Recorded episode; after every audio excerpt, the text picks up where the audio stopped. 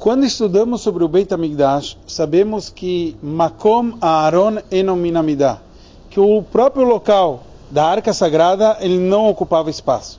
Quer dizer, a Arca Sagrada tinha que ter um espaço, tinha que ter um tamanho específico e justo cumprindo todas essas exigências do seu tamanho específico é que não ocupava espaço. Ou seja, aqui a gente vê a conexão entre o sobrenatural com o natural, o infinito com o finito. É com esse sistema que a gente entende o funcionamento de uma brachá.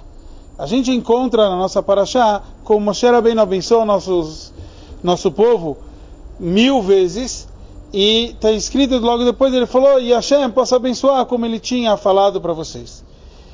A brachá de Hashem é infinita, e a brachá de Moshe Rabbeinu é mil vezes. Qual o conceito que acrescenta a brachá de Moshe Rabbeinu. Por que então Moshe Rabbeinu abençoa nosso povo?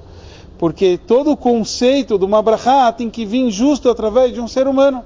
Tem que vir justo através do esforço inferior do mundo físico, Lassod Loid Barach, fazer para Hashem. E aqui a gente acrescenta, como o Rebbe Rashab falava sobre essa frase, Loid Barach para Hashem, abençoado seja uma morada aqui embaixo.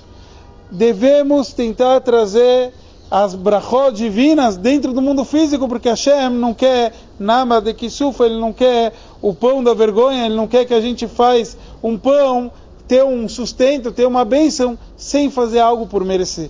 Então Hashem fez esse sistema, que a gente possa participar da brachá divina.